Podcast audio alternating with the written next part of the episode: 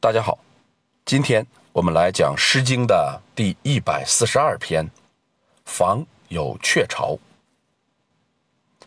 房是堤坝，堤坝上怎么会有鹊巢呢？因为河堤上是有树木的，有树木，自然有鸟雀。我们先来通读全诗：房有鹊巢，穷。有枝条，随州虞美，心焉叨叨。中堂有辟，穷有之意，随州虞美，心焉涕涕。本诗共两章，是典型的重章叠句。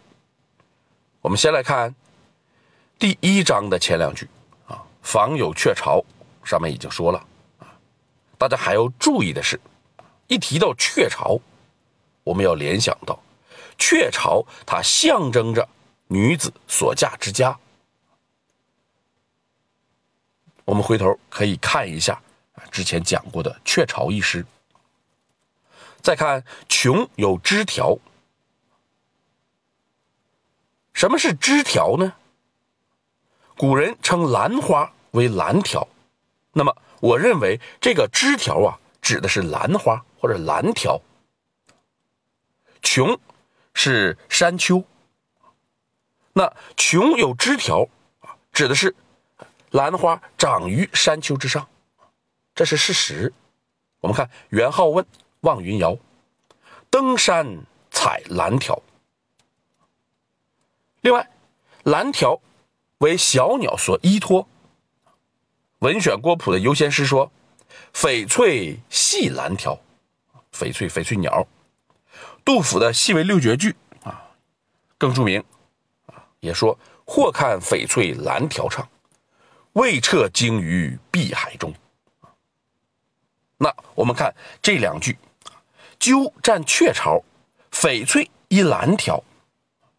不同的鸟将巢住在不同的植物上。我们再来看。第二章的前两句，中堂啊，中堂就是从大门至厅堂的这个路。辟是什么呢？辟是砖瓦啊，古人中堂到大门这一段路啊，是用砖铺就的啊，我们所谓甬路。立是草名，就是兽草。那么这两句，前一句。讲砖瓦铺路，后一句讲小草生长，似乎是风马牛不相及，但实际上需要相互补充，这也是一种互文。意思是，庭院中的小草难以生存，因为其中铺满了方砖；土丘边上的小草却能够生长得很好。与上一章相应，第一章的头两句是性女子应根据自身情况选择归宿，而第二章的头两句是性，若选择错误，那结局就会有悲喜之别。实际上呢，每一章的头两句啊，意思很明显。我们再来看每一章的后两句，周就是欺骗。意思是，是谁欺骗了我的心上人？这让我内心十分的忧虑，十分的警惧。那么整体上看，我们能够知道，本诗应该是男子唱给被高门大户、被呃贵族骗去的这个情人之歌。研究本诗的人大都只是。望文生义，不知道诗歌的语言是有省略的，它需要前后句之间的对照和补充。那当然，古人不知道啊，其他的人不知道，我们是需要注意的。下面我们再来通读一下全诗，感受一下。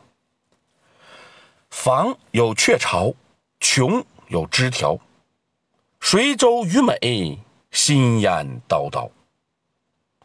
中堂有辟，穷有知意。随州虞美，心烟涕涕。好，今天我们就讲到这里。如果您听着感觉不错，希望您能够分享给别人，谢谢。